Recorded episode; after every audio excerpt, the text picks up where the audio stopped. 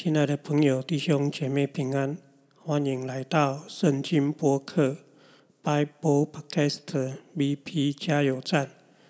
我们期盼与你一起加油，进入圣经的经文世界。首先要先跟各位朋友、弟兄姐妹说声抱歉，有好一阵子没有继续录进度。那原因是，呃，我个人呢，在过去一个多月身体有一点状况。那上礼拜跟啊去看了医生，发现呢身上啊有一点问题。啊，那个问题是跟啊消化系统有关。那么下礼拜一还要再去啊看报告。做进更一步的检查，所以非常抱歉呢，就是这段时间呢没有啊按照进度继续录音，先跟大家说声抱歉。那么以后呢，假如我要请比较长的假呢，我想我还是应该先跟各位啊线上的啊亲爱的朋友弟兄姐妹啊先告知一声，这一次。啊，真的是对不起大家，是我个人的因素。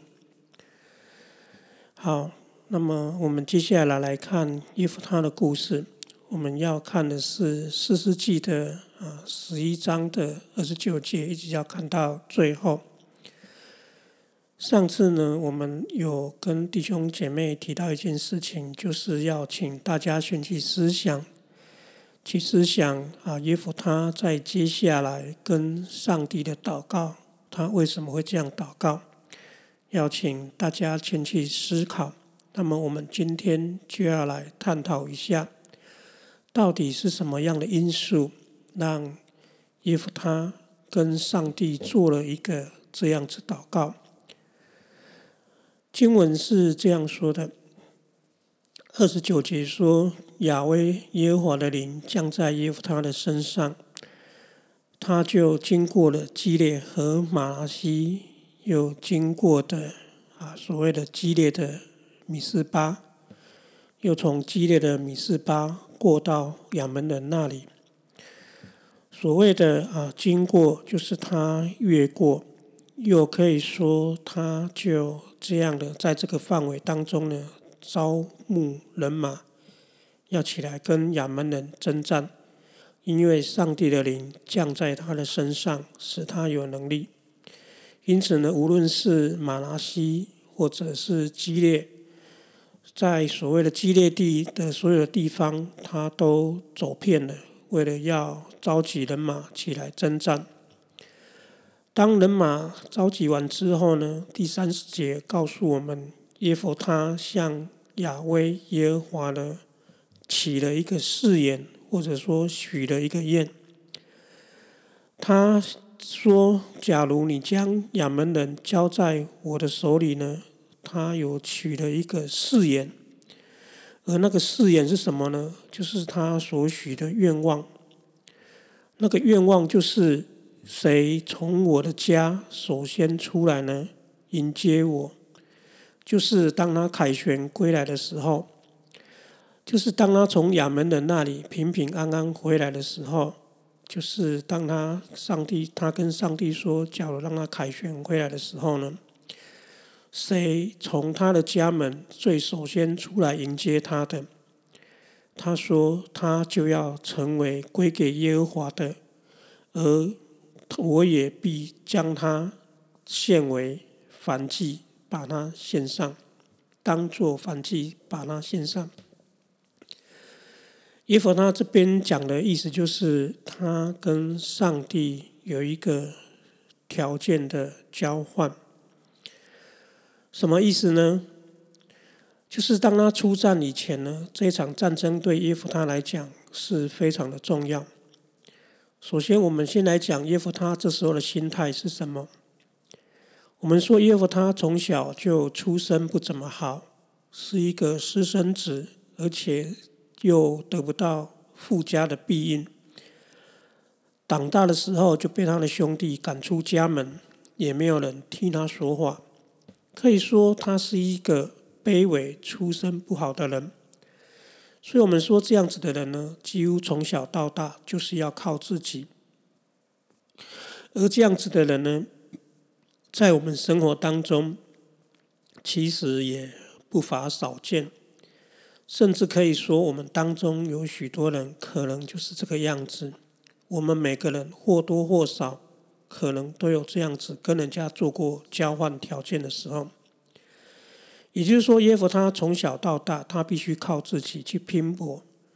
甚至你可以想象到，很多时候他都必须用他自己有的东西去跟人家交换，不然他根本就没有生存下去的空间。从小到大，他必须靠自己去交换条件，就很像我们当中可能很多人，他从小到大就必须靠自己打拼，自己赚取学费，甚至有时候必须用一些事情去跟人家做谈判、做交换，才能取得那继续活下去的空间。耶夫他的成长背景就是这样子。而如今，他也已经跟激烈的长老交换到了一个非常好的条件，就是他可以成为激烈地的首领。而他原本就出身不好的人，这个时候刚好激烈的长老觉得他或许可以帮助他们，以至于他交换到一个很好的条件。但是这个很好的条件也必须看耶夫他能不能打赢这场战争。假如他这场战争打输了，没有打赢，那么耶夫他就一切会回到原点，就会被打回原形。他仍然会成为那一位没有人看好他的耶夫他。所以这场战争对耶夫他来讲就至关重要。他非常需要一场战争来肯定自己，也让别人来肯定他。也让他可以在激烈地可以继续的立足下去。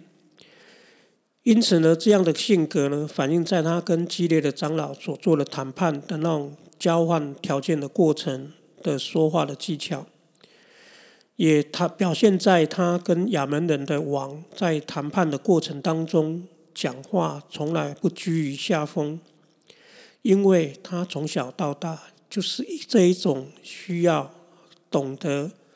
看人家的脸色，懂得去在每一次的谈判当中，为自己取得一个良好的条件跟生存条件。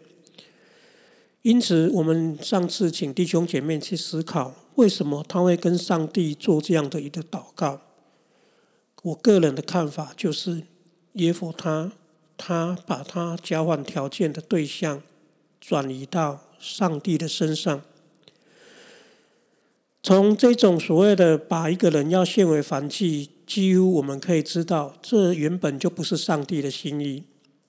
但是耶佛他呢，他内心给予一场胜利，以至于呢，他把上帝当做一个可以谈条件、可以交换条件的一个神，因此他才会跟神做出一个这样子不合神心一个心意或者神性情的一个祷告。或者是交换条件，也就是说，这个时候耶和他他交换条件谈判的对象不再是人，是那位耶和华。因此他说：“谁从那家门出来，谁他就要把那献为反祭。”意思就是他跟上帝谈一个条件，要做交换。他当然需要神帮助他，以至于他觉得他是不是也需要付上一点代价，而他付上了这个代价。可以说，在古代近东，当时呢是一种周边的民族非常普遍的做法，就是把人当作反祭献上。然而，从我们对以色列的神这位耶和华的认识呢，这样子的祷告还有这样的做法不符合上帝的心意。但是耶和他仍然做了这样的祷告。问题不在于他的信仰出问题，问题更多的是在于他。内心需要一场战争的胜利，以至于他效法了当时周边民主的做法。好，经文就说到耶和他曾经做过这样的祷告，我们也知道他就是要跟上帝做条件的交换。第三十二节就说耶夫他于是呢，就往亚门人那里去与他们征战。经文说耶和华就把亚门人交在他手中。经文在讲到耶夫他跟亚门人的战争，只有短短的这一节经文，可见呢，我们知道作者要描述的不是他如何跟亚门人作战，而是要描述他为何跟上帝做这样的一个祷告。假如从整个叙述文学的一个所谓的篇幅的占比来讲呢，跟亚门人战争这一节经文就交代完毕了。所以呢，它不是经文作者要表达的重点，他要表达的重点是耶夫他这个人的内心的世界。而事实上，我们假如知道耶夫他说到谁从他家门出来迎接他，似乎耶夫他没有考虑到后果。他可能没有想到，到底谁会从他家里出来，或者在那一场所谓的啊跟上帝交换条件的过程，他也顾不得想到谁会从他家里出来。然而，我们看到第三十三节，耶和他果然打了一场大的胜战。他说，他就杀败了他们，他们就是那些亚门人。从亚罗尔到你所能到的米利，直到亚伯大基棚，共十二城，二十座城。这对耶夫他来讲是一个非常大的胜利。也就是这场胜利，大概也奠定了他确实是可以成为激烈人的首领，当之无愧。可以说，他终于熬出头了。他终于一吐以前被瞧不起的怨气。以至于他终于出人头地，谷底翻身。他说：“就这样子，亚门人就大大的被以色列人所制服。”而经文很快的讲到耶弗他回家。经文说耶弗他就回到米斯巴，米斯巴就是他自己的家乡，到了他自己的家。经文这个时候，作者告诉我们一个不可不能。啊，非常令出人意外的画面出现了，因为他用了两个字“看呐，看呐”。什么是看呐？就是当耶夫他回来，许多人都迎接他的胜利。你大概可以想象，许多人迎接他的胜利。但是重点是，耶夫他的家人到底是谁先出来迎接他？结果没想到，经文作者说：“看呐，他的女儿拿着鼓跳舞出来迎接他。”而经文说他是独生的，除了这位女儿之外，他没有儿子，也没有其他的女儿。也就是这位女儿就是他的掌上明珠。经文说看呐，大概也马上的引起耶夫他的一个眼睛。耶夫他一看到他的时候，马上就撕裂着他的衣服，说：“哀哉，我的女儿，你使我甚为愁苦。”什么叫做你使我甚为愁苦呢？因为当时耶和他对神所许的愿，就是谁先出来迎接他的家人，就是要把他献为祭的。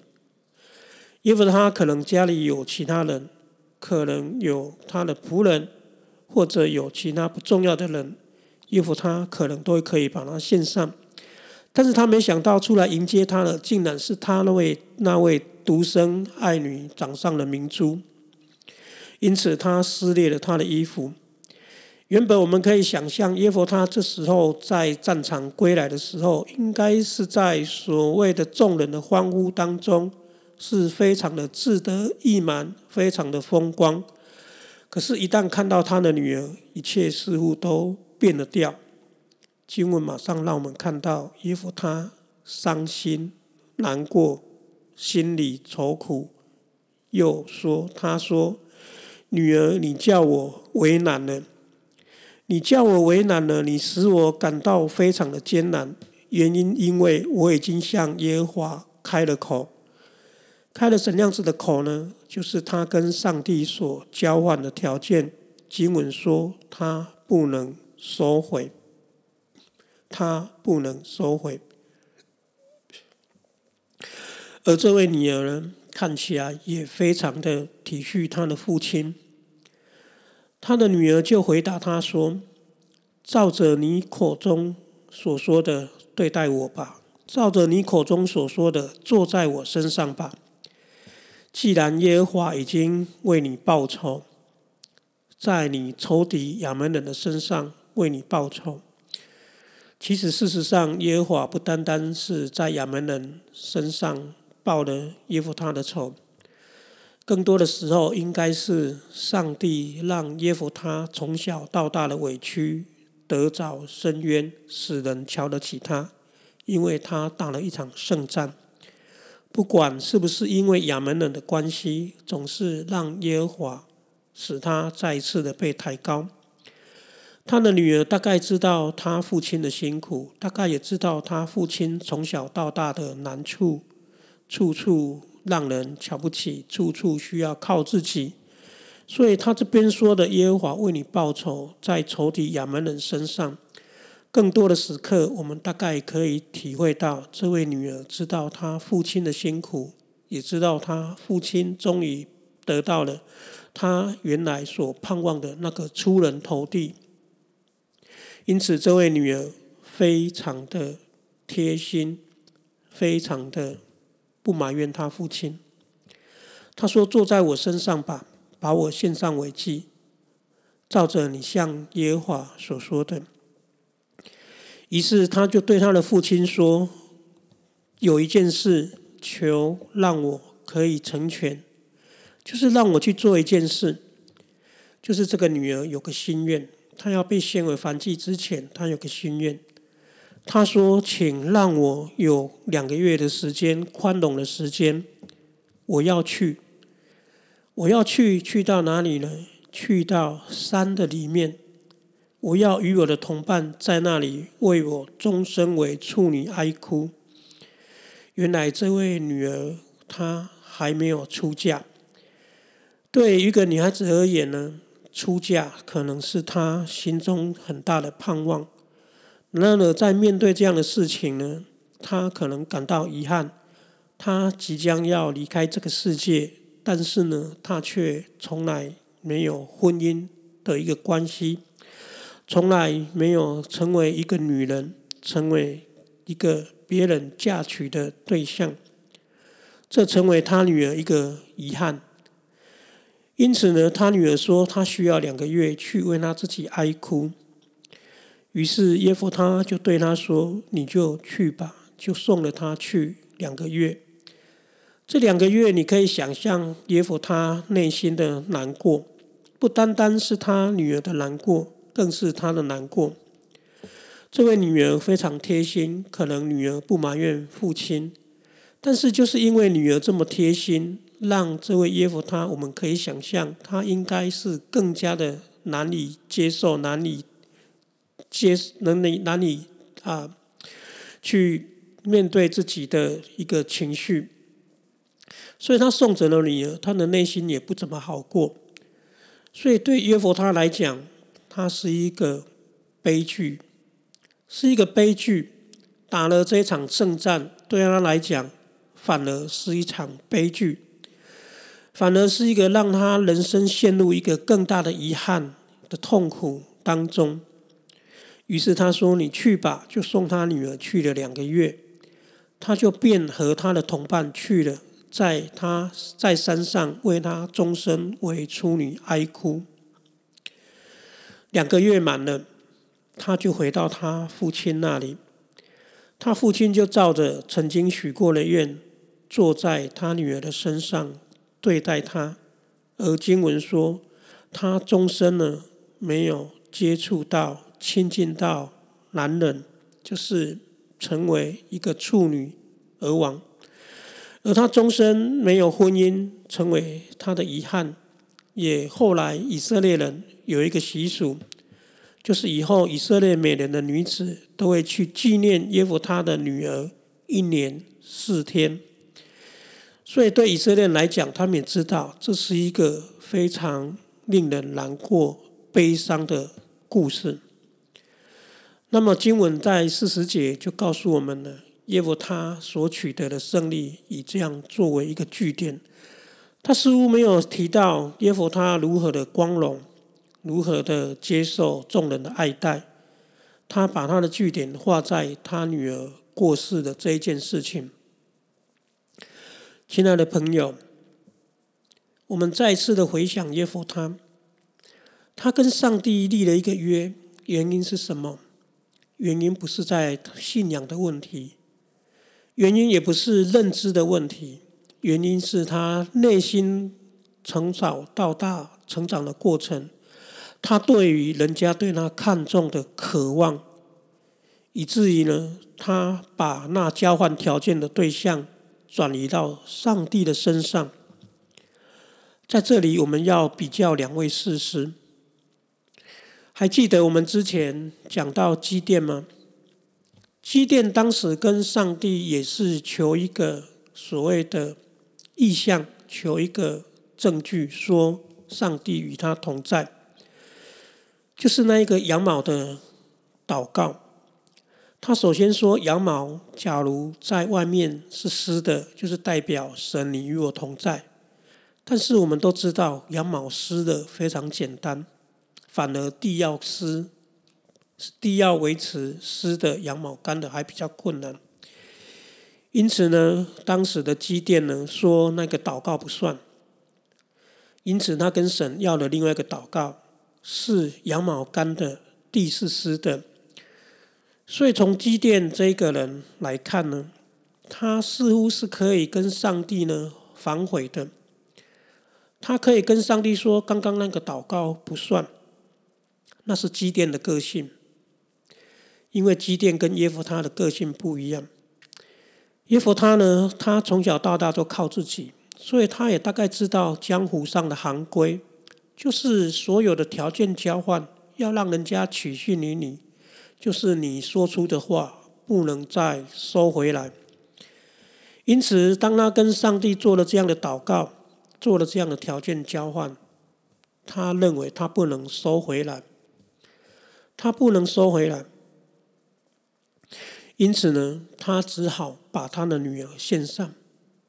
但事实上，亲爱的朋友、弟兄姐妹，耶夫他他能不能再做一个祷告，跟神求求那个祷告？不算数呢。事实上，假如耶夫他知道这位神的性情，他假如知道这位神是不跟人做条件交换的，或许他应该就可以跟神祷告，上帝仍然会听他，因为那一个祷告原本就不是上帝的心意的祷告。所以耶夫他的个性，假如稍微一点像基甸这样反悔的话，我相信神也会接纳他的祷告，接纳他的软弱，因为这位神呼召人，从来就不以条件跟人做交换。亲爱的朋友，我前面讲到，我最近的身体出了一个问题，出了这个问题，有时候是跟牧会的压力有关。事实上，许多人在牧会的过程压力也很大。在牧会的过程，许多传道人也会做这样的祷告，说：“神啊，假如你让我怎么样怎么样，我就怎么样怎么样。”他需要一个成功，需要上帝与他同在，以至于做了这样条件的交换。他的弟兄姐妹，我们知道，上帝既然呼召我们成为他的儿女，上帝既然呼召我们成为他的仆人。他就不跟我们做条件的交换，因为上帝对人的爱原本就是没有条件的，他对人的呼召原本就是出于他的慈爱，不带着任何的条件，不带着任何的条件，甚至他必须用他的独生爱子而耶稣基督呢，成为赎罪祭，把我们赎回。上帝的爱，上帝的呼召，从来不需要我们人拿条件跟他交换。所以，亲爱的朋友、弟兄姐妹，假如你是在教会当中服侍，假如你在你的公司上工作，你需要人对你看得起你，你需要一场成功，你大可跟上帝祷告，但是千万不要跟人做条件的交换，也不要跟上帝做条件的交换，因为上帝原本就是爱我们，他本来就是垂听我们的祷告。他假如觉得你需要，他就会给你。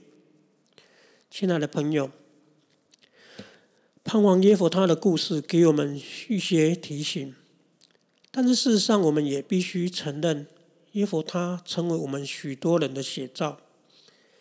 我们许多时候就是用耶佛他这样的心态，在走我们前面的道路。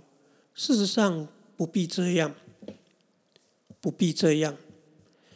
上帝呼召你，上帝爱你，不带着任何的条件。上帝也知道你成长过程的辛苦，你一切的难处，他都知道。或许有些时候，我们必须学学像基甸这样，当一个小瘪山，跟上帝求怜悯、求恩典，因为我们的信心原本就不是那么的大。我们必须要不需要像耶佛他这样非常的坚强，武装自己，以至于来到上帝面前，仍然要武装自己，提出了这样的条件。事实上，整个耶佛他的故事让我们看到，他跟基甸是一个强烈的对比。亲爱的朋友，愿神真的是让你有安全感，让我们有安全感。知道无论我们处在怎样的难处，神都不跟我们做条件的交换。他呼召我们，就是答应要与我们同行。即便耶佛他没有做那个祷告，神也仍然会与他同行，因为他原本就是上帝所选召的，不是吗？耶佛他从小到大，交换条件，谋求生存的机会。似乎成了他求生的一个方式，而这样的方式却让他经历了他人生最大的遗憾。他最终却拿出了他最珍爱的女儿，当做条件交换出去了。或许，耶夫他跟我们许多人的处境很像。或许我们许多人只看到耶佛他那个祷告是何等的不不对，信仰如何的糟糕。我们许多人批评耶佛他是批评他的祷告，但是我们不妨去想想耶佛他的处境。耶佛他事实上是一个蛮值得人同情的事实。我们说过祭奠以后的事实呢，每况愈下。但是呢，我个人来看，唯独耶佛他让人会感到伤心，感到不舍，甚至会为他掉下了不舍的眼泪。耶佛他取得了胜利，然而这场胜利对他来讲，仿佛是成了一个人生更大的痛苦。亲爱的朋友，我们想象一下，耶佛他是成了激烈、激烈、激烈地以色列地、以色列地的士师，基列地的首领。但是这样的成果、这样的胜利，你觉得对他来讲，他一生会快乐吗？他一生会快乐吗？每当他想到是他的女儿这样的一个条件换来的，他会快乐吗？或许这时候的耶佛他需要上帝安慰鼓励他，也需要上帝再一次的鼓励他说：“当时上帝就不是跟你要那个条件，孩子，你真的误解了我了。”上帝或许会安慰耶佛他说：“孩子，你真的是误解我了。”经文没有告诉我们上帝有没有安慰他。但是我们知道，这场胜利对耶夫他来讲是人生一个重大的失败，是人生一个重大的遗憾。虽然换得了成功，但不是一个令人高兴的事情。亲爱的朋友，下次我们要来看四世纪十二章。那里耶佛他所面对的，不单单是他失去一个女人，而且是有一个支派，那个支派就是以法莲支派，又来跟耶夫他抱怨了。我们之前有说过，耶以法莲这个支派在以色列当中是尊贵的支派，但是因为他们的尊贵，以至于常常目中无人。所以呢，以法莲支派曾经在耶稣雅记对耶稣雅大不敬，也对之前的士师基甸有了一个非常强烈的挑衅。但是，亲爱的朋友、弟兄姐妹，下一次我们要看四世纪十二章，有两个问题要请大家先去思考跟观察。第一件事情要观察的就是。耶佛他对于以法莲人的挑衅，他跟所谓的约书亚跟机电的反应有什么不一样？而要请各位弟兄姐妹、亲爱的朋友去想一想，为什么约佛他的反应跟以法莲对以法莲人的挑衅的反应跟机电也跟耶稣亚不一样？这是第一个。那么第二个问题是要请大家去看一下，因为经文说耶弗他当士师，事实上并没有多久，并没有多久。经文讲到的第十二章第七节说，耶弗他做以色列的士师六年，耶弗他基列人就死了，就葬在基列的一座城里。